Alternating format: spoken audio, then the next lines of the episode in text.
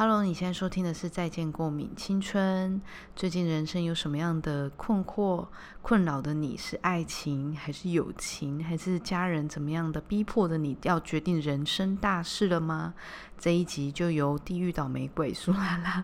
来疗愈大家，来替大家解答。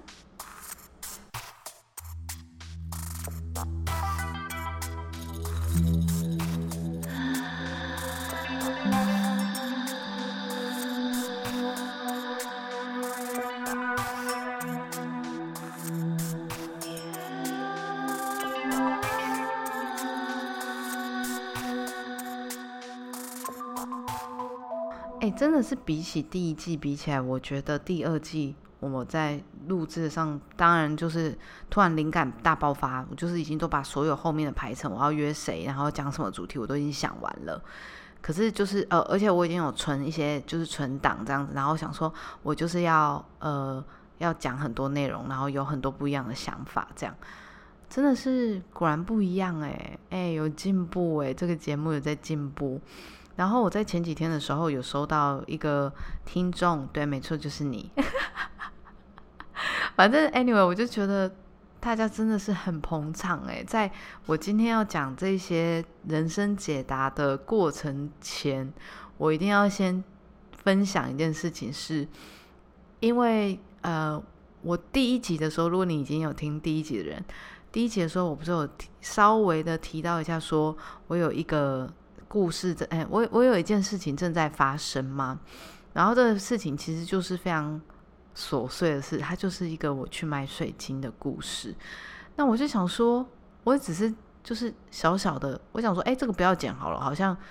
这个以自问自答蛮有趣的啊，我就放进去，结果没想到还真的有人会想听呢，我真的有点吓到。我想说，这个这么琐碎也会有人想听，想要听水晶故事的朋友，我觉得很感人。在说水晶故事之前呢，因为我原本其实今天就是在 IG 上面有问一下说，因为我今天要录音，所以我就想说，哎，好像也没有特别想说。想要聊的题材，因为除了水晶故事，因为我就是一直放在心上，你们说的话，你们提醒我的事情，我都有放在心上哦。所以我今天就是要来讲水晶的故事。OK，所以在讲水晶故事之前呢，我就已经在 IG 上面先提问说，有没有人想要呃遇到人生最近有什么样的课题啦，或者有特别想要听什么样的故事啊？然后我可以在这边跟大家分享。所以这一集的话，就会是比较多回应这几个。呃，留言给我的朋友，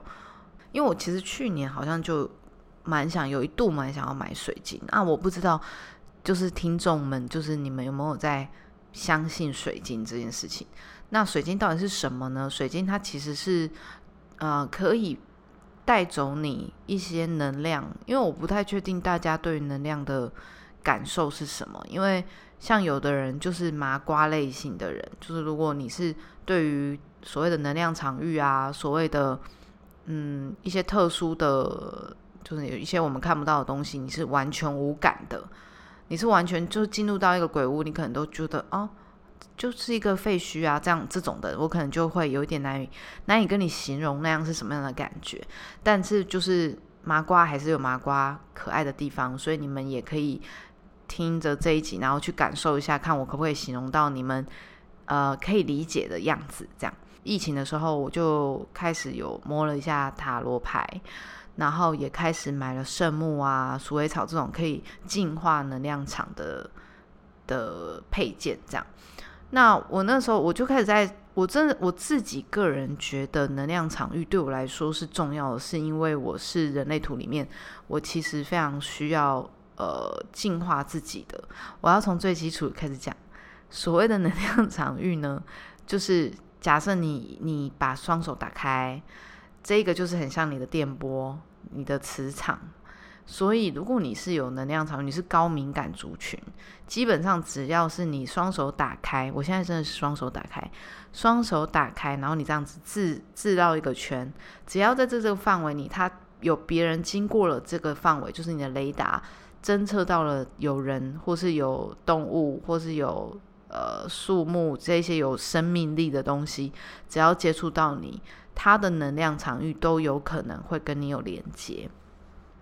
那不一定每一个人都有，因为我说过有麻瓜嘛，就是可能你的能量场域没有这么的打开，就是诶，你的感受力没有那么的打开，你可能是比较呃直，就是比较没有没有这么敏感的人，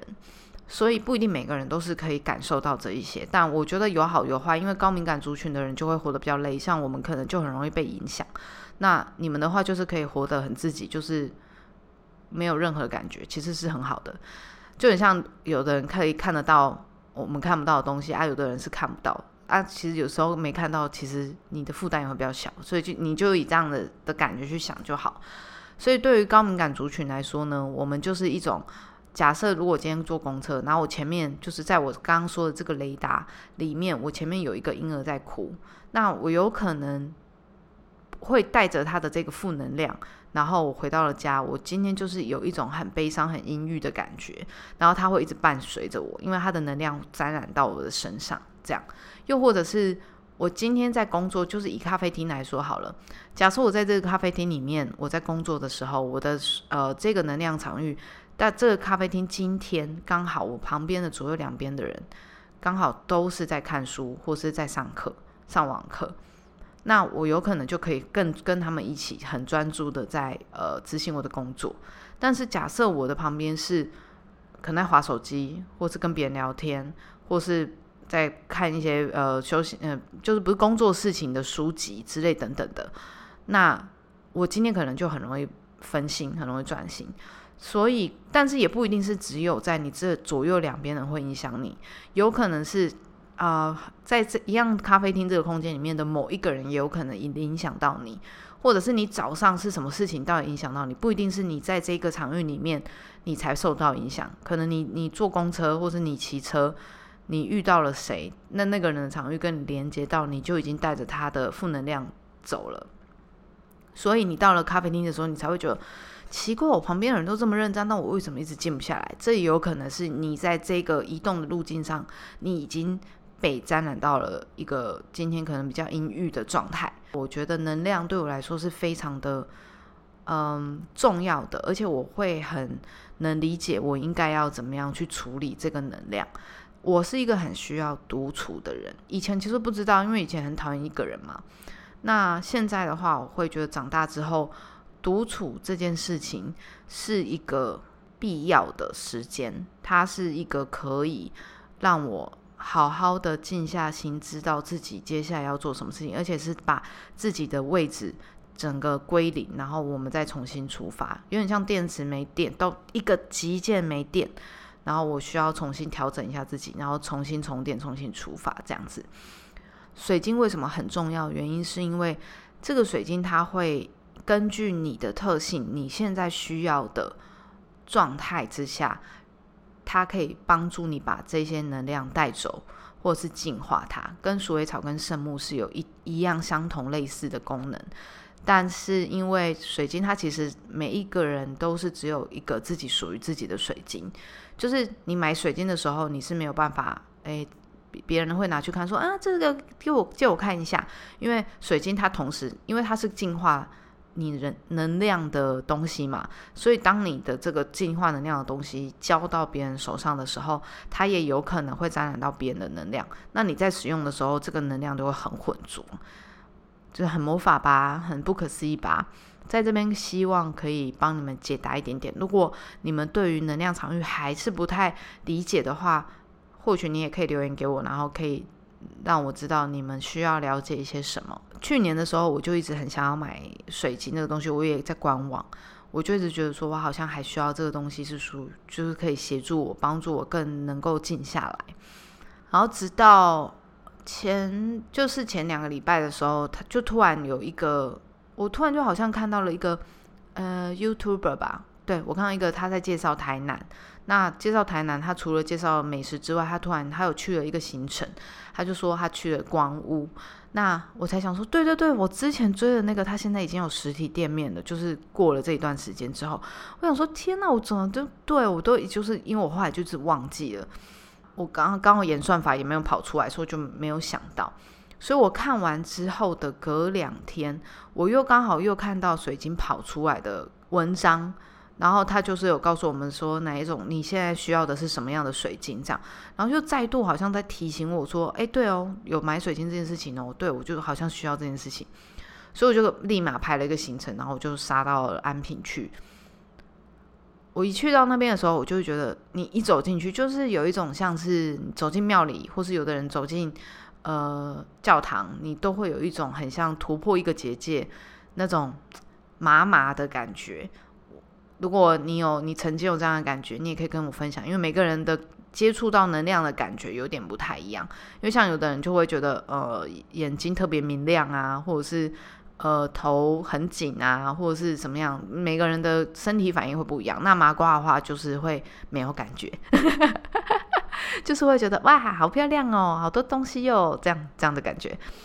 走进去的时候，当然是觉得就是有身体能量有一种不一样的感觉，就是磁场很强。然后店员就来告诉，就来询问我们说：“哎，之前有没有看过水晶，或是有没有想要找什么？”那我就说：“我今天要去看水晶。”这样，那我就看了水晶。呃，先讲一下哦，不是不是所有的水晶都很像是我们一般什么风水宝地那种，一定会看到那种巨巨大水晶，那种老人家很喜欢摆在办公室那种聚宝盆那种，不是哦，不是不是水晶，不是只有一种那种，其实水晶有分非常多不同的种类。那它就跟花一样，花有代表它的花语，那水晶也有代表它不同的意思，这样。所以我那时候就问他说，他就问我说：“哎，那你有选过水晶吗？”我说：“没有。”哎，那他说。那他们使用诶选择的方式是，因为他有准备一个椅子，然后就请我们可以坐下来。那坐下来看，你就看桌上的这些水晶有很多不同的种类嘛。那他也先不要告诉我们说这些水晶告诉我们的意涵是什么，要我们很直觉的。你就是假设你看到这个水晶。就很像是你选塔罗牌一样，你就是很直觉的看到了这个水晶之后，你选择了它，或者是你一开始直觉选择它，可是你可能还没有那么确定，你就是在看了全部一乱之后，你还是一直看向这个水晶，你就可以把它拿在手上。如果你拿在这个手上的时候，你会觉得手有点麻麻的，或是你有觉得呃，你会突然觉得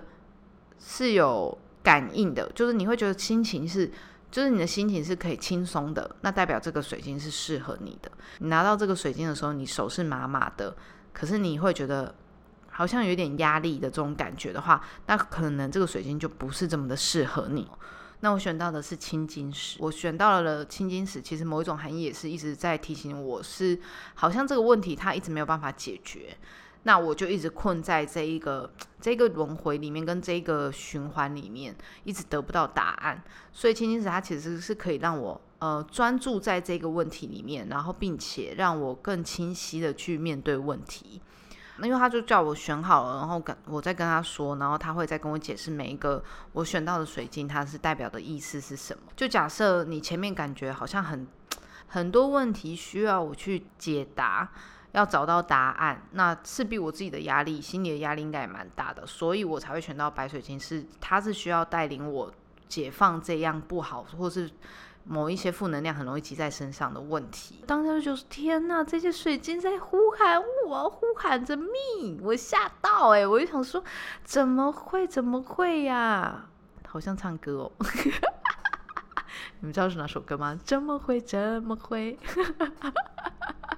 我就想说，天哪，怎么可能呢？好神奇哦！就是觉得好好赤裸，就觉得什么选水晶会这么赤裸这样。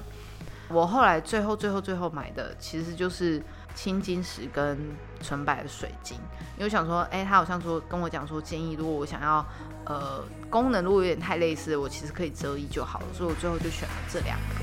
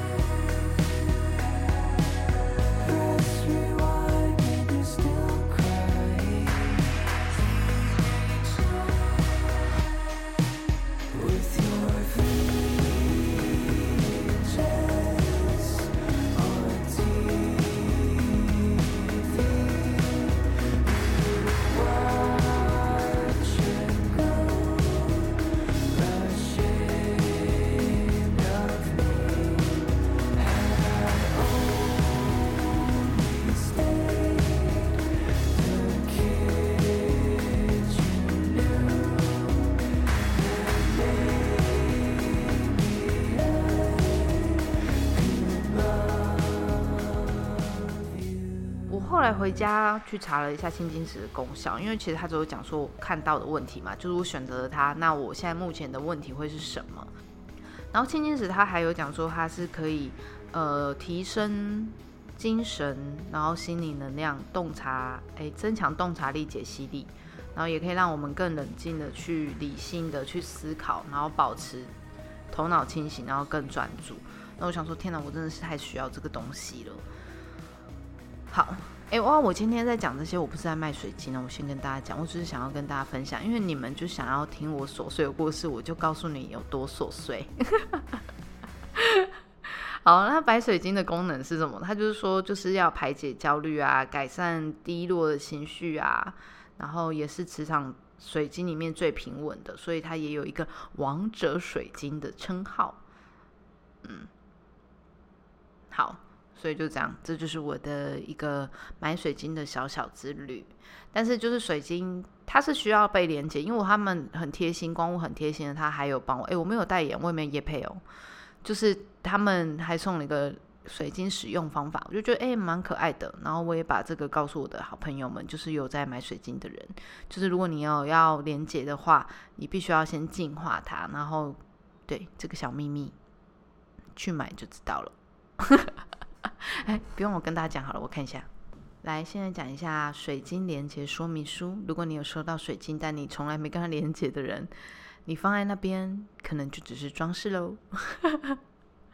他说，收到水晶的时候，用左手或双手握住，然后以左手为先，先深呼吸三次，然后感受左手手掌的能量展开，接收到水晶能量，然后跟水晶说：“我是谁谁谁，谢谢你来到我的身边，请以对我最好的方式与我连接，帮助我达到人生目标。我也会尽我最大的能力，好好的照顾你，谢谢你。”他不一定要照着说，可是你可以呃以你的方式告诉他你是谁，然后跟他完成连接。啊，你连接的话就是，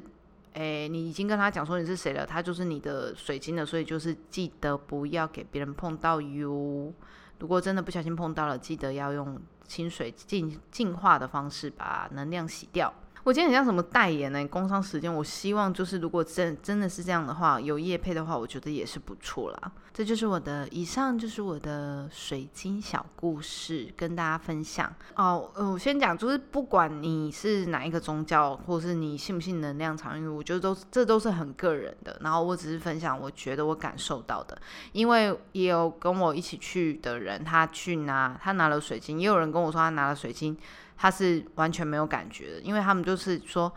哎，我拿到的时候有会有一个手麻麻的感觉。我是真的拿到，就真的觉得我的手是直接有一个麻感，直接到手肘。所以就我觉得就是每一个人真的不一样，好吗？我们就不要勉强自己啊。如果你没有感觉，你只是觉得水晶很漂亮的话，那也要慎选这个水晶的意涵，就是不要买错或乱买。以上就提供大家做参考喽。好，那我现在就要来回复的是，啊，我刚刚说，我今天说了 IG，不知道这样子你们是不是会想要这样子提问呢？其实我就这样提问好像也蛮好的，就是这样子，你们其实跟我比较有互动。呃，我不会回复完，因为其实蛮多的。那而且我觉得每个人的人生课题也都太不一样了吧，而且不是只有人生课题啦，就是有一些主题，我觉得大家提供给我一个很好的想法，我觉得也蛮好的。好，就例如说我有收到一个呃想要听的主题，然后这个主题是想要听港片的主题，感觉不同年龄层对港片的情感都很不一样，想听看看您的分享。哎，我真的没有想到有人会想要听呢。就是我在隔离确诊的时候啊，我就是，呃，因为我就是一直不断的在港片轮回，我真的是看到饱，看到爽，然后看到觉得说，天呐，我这此生就是这段时间真的是好久没有这么快乐了哦。当然，我就是跟那些如果平你没有在看港片的人，或者是你对港片没有这么着迷的人讲的时候，他们就会觉得说，为什么不去追一下剧啊，追一下新的剧都可以啊，为什么一直看旧的？我跟你讲，这里是 different，不一样的，这是不一样的。我们就是对于港片有某一种情感，一种连结，你知道吗？就是一种你已经知道了他他下一句台词要讲什么，他哼的歌是什么，你都已经知道那个配乐什么时候会下去了，那个谁会走出来了，这一场次接下来要发生什么事，你都可以背得出来，你也都可以想象得到，但是你就是在等待那一个 moment。我是讲很严重，我跟你讲，我已经可以算是港片博士了，好不好？我之前写那个周星驰那个问卷考卷，我也是很高分的，只是会错在一些对小失误啦，就是没有，就是对没有专心看题目。对，所以我其实自己号称自己也是港片博士。哎，我觉得这个主题可以讲，只是它可能真的可以让我讲到一集或是一季哦。因为我真的觉得这个可以讲非常非常久，因为光港片的历史，而且也不是讲历史啊，就是我觉得可以做一个港片，然后以每一部片它带给我们的启示是什么，我觉得这个这个也可以讲哎。大话西游，我真的是长大或喜剧之王，我真的是长大我才看懂，以前都想说哦，怎么又在播大话西游，转走，我就会直接转走。它是可以，它是可以做一系列的，真的非常多。或者是如果你们真的想要听港片，我觉得我可以真的可以录录好几集。我已经有大概想法了，但是如果你们有特别想要听我对于哪一部片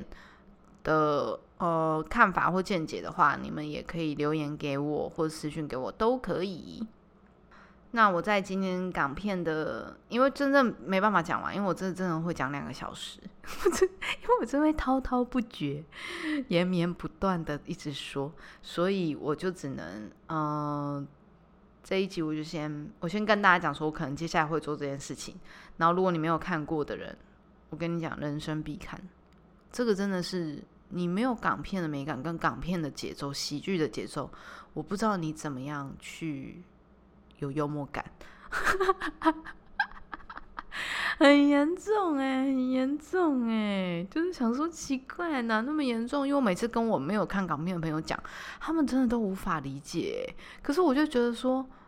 这个时代没有没有看过港片，对了，已经越来越多，只是会觉得啊，这种回忆不能呢。就像有的人没有看过《甄嬛传》，我也是觉得。怎么能够啊？怎么能够？我那个时候就就不会有人懂我那个宝娟，宝娟，我的上司，宝娟，我的上司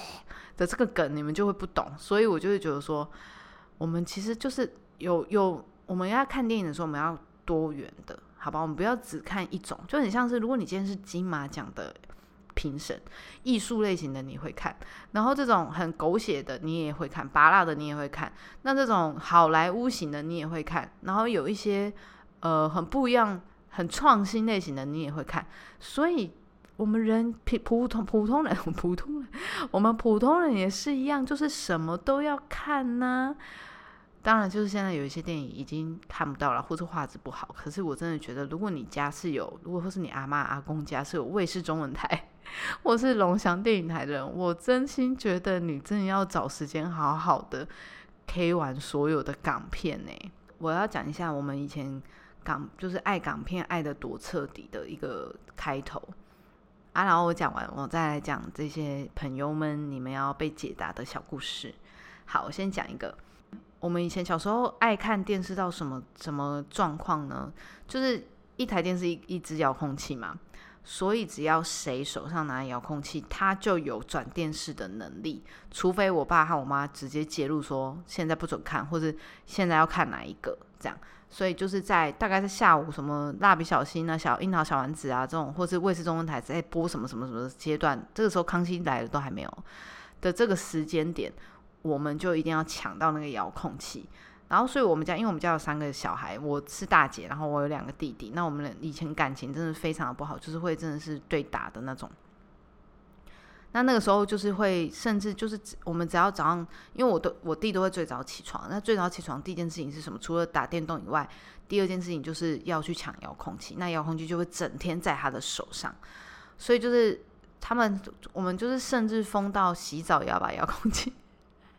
洗澡的时候也要把遥控器带到浴室里面，然后就是到任何地方都要遥控器都要带着，甚至有一次好像还有人把遥控器冰到冰箱，又或者是他要被叫去买饭或倒垃圾，他都要把遥控器放在他的口袋，就是有这么是这么的夸张，你知道吗？然后那时候夸张成这样的时候，呃，我记得有一次最印象深刻的呢，就是呃，我跟我大弟在争遥控器，就是我趁他不注意的时候，我就把它拿走，然后我就要看我想看的。他就说，因为他好像也是好不容易从我小弟那里抢到，就终于轮到他，就又殊不知又马上被我抢走这样。然后他那天就是很不爽，他就说：“我现在就是叫你，你要把那个遥控器拿给我。”然后我就说：“不要嘞，因为我就是白木大姐。”他就说：“我跟你讲，我数到三哦，你就是要拿给我。”我就说：“我不要嘞。”也就是，我先说我不要嘞。你们大概可以想象我那个脸。他就说。你再不拿给我的话，你试看看。然后我想说，哎呦哎呦，现在是怎样？我我翅膀硬了是不是？然后我就想说，我继续跟他说不要嘞，这样。然后他就整个大暴怒，然后他就直接冲到呃手刀就冲到了那个厨房，然后就把厨房的那个菜刀直接拿出来，他直接拿菜刀要威胁我诶，而且你不要想说是水果刀。是那种砍猪肉的猪肉猪肉刀吗？也没有，不是那个零零七的那个，是就是方形，就是有点类似长方形的那种菜大菜刀，他就已经举起来了。他说：“你要不要拿给我？”这样子，然后我就说：“不要嘞。”我就是真的是很不怕死，我真的到那个时候我就想说：“天哪，我也太大胆了吧！”我这样每次回想起来，我都觉得我真的很敬佩自己。他是真的是说，我说三二一，然后他就真的拿三二一。然后拿菜刀这样要砍我，我就拿了那个矮的板凳，就直接挡住菜刀，因为他真的砍我，他真的拿菜刀砍我，哎，你们评评理，评评理，我能活到现在真的是很不容易耶，我就是这样挡住，然后他就这样子砍我，然后在这个时候我就说你也太夸张了吧，然后我就大骂，他就说他就崩溃，他就说我叫你拿给我要。我在呃呃，我怕我太大声，我叫你拿给我要不要这样？然后我就这个时间，因为我们家那个小巷子啊，就是那个诶水沟盖是那种很复古那种，所以它就是经过骑车经过都有那种空隆空隆空隆的声音。我就远远就听到我爸那个摩托车声音，就这样空隆空隆进来。然后他一骑进来的时候，我就手刀冲到门口，然后就跟我爸讲说：“爸爸，那个……”我就讲我弟的名字，是他他拿菜刀要砍我，这样。然后我爸就说：“小米啊，小米啊，是跟你玩个啊，是插啥？”我说：“他拿菜刀打我，要砍我。”然后我弟就傻眼了。然后我爸就超暴怒，然后就是直接把他菜把他拎到二楼，直接毒在楼上毒打他一顿。然后我就很 happy 的一个人拿遥控器在楼下看电视，把声音转到最大声，假装什么都听不到。是很夸张哎，我真的觉得我真的很白目。不 对，我就是很爱挑衅他，我没办法啦。以前的电视对我们来说有多重要，你知道吗？就是已经重要到我弟要用生命来威胁我，你看有多重要？我就问你们。好，所以意思就是这样喽。所以这一个港片的，嗯，港片的主题我会在。港片的主题，我会再定几个题目，然后选几几个影片，然后跟大家分享。我真的很重要啦，你们可以真的先去看啦。我真的觉得港片真的不能忘哎，甚至连开心鬼那个系列都不行哎。我就是就是在那个哎隔离期间，然后在那边看那个开心鬼，就觉得说，哦，我真的不能不能没有黄百鸣，然后也不能没有周星驰，也不能没有王晶哎，不行哎。王家卫当然也不行啊，但是就是不不能这些导演都不能消失哎，人生里面一定要看过这几个导演的的作品。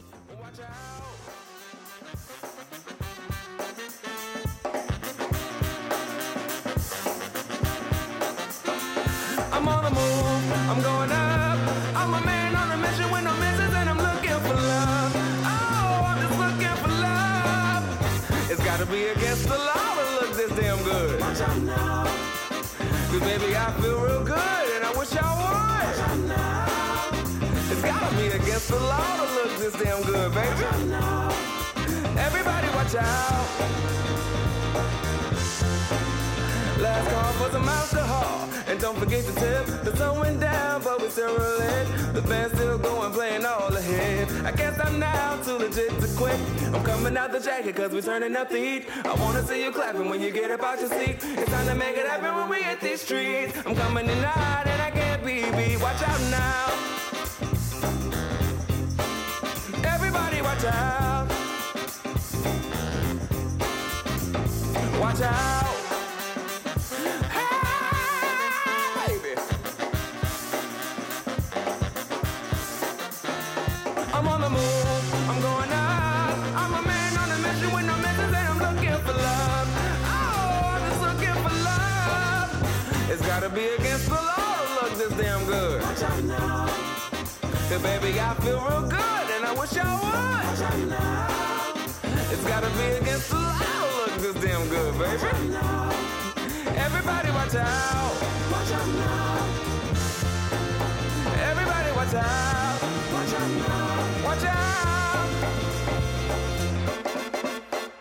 那我今天选几个问题要跟大家分享，就是回答大家的问题。第一个，我先看到的问题是，家人希望能去学校教书，但我只想要自由的当自由的人到处跑课。嗯，我大概能理解你的意思，因为就是我之前有当了很长的一阵子老师嘛，所以我大概也能理解你的向往这件事情。但我觉得你都还是会想要教课，我也是觉得很佩服，就是爱学生的这个部分。可能因为我自己本身是从教课出来的，就是跑课出来的。我那个时候最疯的时候是真的是，因为我真的我没有汽车，所以我就是只有机车，我就整个大台南这样跑、欸。就是可能台南市区的课可能真的是蛮少的，所以啊不是就是饱和啊，因为大家都会找认识的嘛，或自己学呃自己教室出来的人，那我又不是这些教室出来的人，就会比较麻烦。所以我那时候就是有跑到冈山，有跑到新化，有跑到那些地方是我远到我都忘记那些地方叫什么名字，呃，我忘记了。然后永康一定有的嘛，那就是就是等于是大台南这样子骑摩托车这样子跑，可能这边跑两个小时或者两节课，然后又要到下一个学校，然后又要到下一个学校，那个真的跑起来其实很累，因为你要想你的时间成本。所以我觉得，如果嗯、呃你是觉得你可以接受到跑课，那你同时又想要做其他事情的话，我觉得其实你可以去试着说服。好，那我知道，因为说服其实也是没有用，因为以老人家来说，好，假设是我爸好了，他到现在也是一直很希望我还是可以回到学校，然后做一个稳定的工作，然后就是直接是在学校待一辈子这样，我也不用再担心疫情会不会有什么样的变化这样。所以我能理解，我能理解，呃，在固定工作跟呃很弹性自由接案的选择，就是不管是不是接客啦，就是自由自由工作者跟稳定工作的差异，然后长辈会带给你的压力这样。所以不管是不是这个问题，嗯、当然，当然，我觉得到了一个年纪，像我之前也有问到一个朋友，他也会觉得说，他现在这样子，他已经不想要再一直换来换去或很不稳定，他就只想要有一个固定的收入。但是我觉得这一件事情，固定的收入，他对于某些人，他的某一个某一些阶段，他已经觉得说，他到这里就可以了。他接下来就是只想要安稳、平稳的生活。我觉得每个人选择都有他自己的呃适合他自己的方法。那如果你觉得这个方法不适合，你可以提出，你可以跟家人提出哦、但我觉得我讲的没说服力，因为我自己也没有说服到我家啦，就是我也没有说服成功我爸，因为我也是有跟他讲说，我我因为我知道我离职，其实到一年呢，我都还没有跟他讲说我真的离职，他都以为我还在里面兼课。所以我就想说，嗯，这个问题我好像不太能回答哎。可是我觉得以我的方式就是，呃，我还是做我的自己的事情，可是我会让他知道我一直有事情，有一直有工作在做，不要让他觉得说我好像一下子这边只有两三堂课，或者我只有几个案子，然后好像下个月又没有，然后好像就是不能让他有一种觉得你很像很不稳定的感觉。只要他觉得哦，你好像在做这个自由工作，或是你的跑课这件事情，你是很收入还是可以在一个稳定跟基础上面的话，我觉得你比较有能力去跟家人去讨论，说我这样的方法是可行的。就是为什么不要固定？那你的理由是什么？假假设如果你的今天，因为我真的觉得大人都只是在乎你可不可以养活自己。如果你是可以养活自己的，其实基本上他们。会有意见，但是就是比较不会那么多啦，因为你就已经可以养活自己了啊。就像如果你今天去当一个呃自媒体，那你你也做的很好，那你的收入比一般公务员更可观的时候，那你我相信你的家人绝对也不会去说你做这个不好。所以其实就是一个很直接的、很现实的问题，就是你到底能不能能够以你现在自由的工作去养活你自己？如果可以的话，这件事情他绝对是可以去说服得了大人的，因为大人绝对会觉得说，啊，钱当然钱越赚越多越好啊，他不可能讲说，哦，可是老师这个七八万薪水，哎，我不是，老师这个固定的薪水会比就是比你现在赚的更多吗？还是怎么样的？就是不会以这个讨价还价。所以我就觉得，如果你可以以这样的方式去跟他们谈的话，我其实基本上觉得没有什么太大的困难。就是不要以那种我我，可是我就想干嘛，我就想怎样，这个都不足以去说服这些大人。他们其实只是看中了，你也不要说他们是很势利，而是因为他们知道没有钱的日子是怎么样过的。所以我能理解，因为我自己如果没有案子的时候，我也会知道说，天呐，我一餐要当三餐用的时候，那有多苦。但我不可能，就是因为这样子，我也不可能告诉我的父母说，我现在就是一餐当三餐，然后还吃泡面，然后之类等等的这些这种比较心酸的故事去跟他们讲，因为他们一担心就会说，你现在就去考公务员。所以，只要你可以完成你做的事情，这这这个套路，这个 SOP 跟这个讲法也套用在之前，也有一些学生曾经问我说：“假设我想要继续读表演，或者我只我继续想要升学跟跟戏剧有关系，或是表演艺术有关系的科类科系，那我这样子要怎么样说服我的父母？我觉得一样。当然，如果你现在要升大学，他们一定也是。”看不到未来，因为他们没有一个很成功的例子告诉他们说，哦，做这一行会赚钱哦。所以他们的担心跟呃不同意，我觉得是可以被理解的。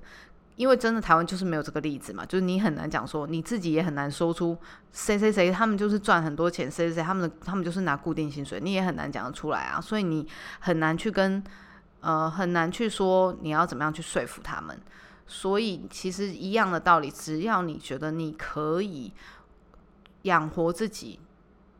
的话的前提之下，我其实觉得都不难。所以为什么我会觉得不一定要去读这一个相关科系的原因，是因为假设你真的去读了一个你不喜欢的科系，但是你出来了之后，你其实在这个期间，你的空闲时间你都还是可以去做你喜欢做的事情。我并不觉得这件事情是会有打架的地方。当然，如果你现在是读那种医学院，然后你现在要去，可是我有，我之前在成大的时候也是有遇过很多那种医学院，然后或是电机，然后他们私底就是私下还是会去参加很多社团，然后很可以玩的。所以我觉得，我真的觉得这是看人，就是看你要不要而已。因为你比别人多一个选择的时候，其实你更有武器去跟别人竞争。所以我觉得并没有不好，你反而在限缩于你自己只是同一种人，或是同一个类型的人。你只会这个东西的时候，它其实非常狭隘的，就是这个，嗯，所以到底要不读读大学这件事情，也是最近蛮多人就是在争执的事。希望我刚的呃分享可以回答得到你，可以帮助得到你啦，就是找到一个方法要跟他们沟通。我知道这真的很难，因为从我们读我们舞蹈系要毕业。就是到底要不要读舞蹈班？要说服他们到，呃，你舞蹈系毕业之后又要说服他们现在在做的事情，然后你当了老师要离职，又要再说服他们的事情，然后就是这这一连串的我都能理解。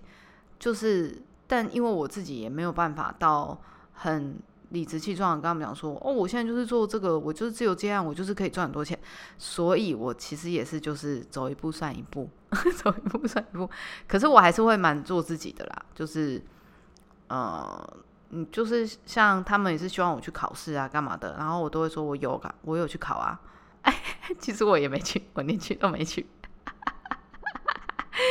所以我就是用一种我有去做喽，可是就没办法哦的这种方式去告诉他们，对我的方式啊。可是当然，我觉得这个方式没有到非常好，只是因为我知道我我爸是那种没有办法可以被诶说服的人，因为他太固执了，所以我觉得我只能用这样的方式去暂缓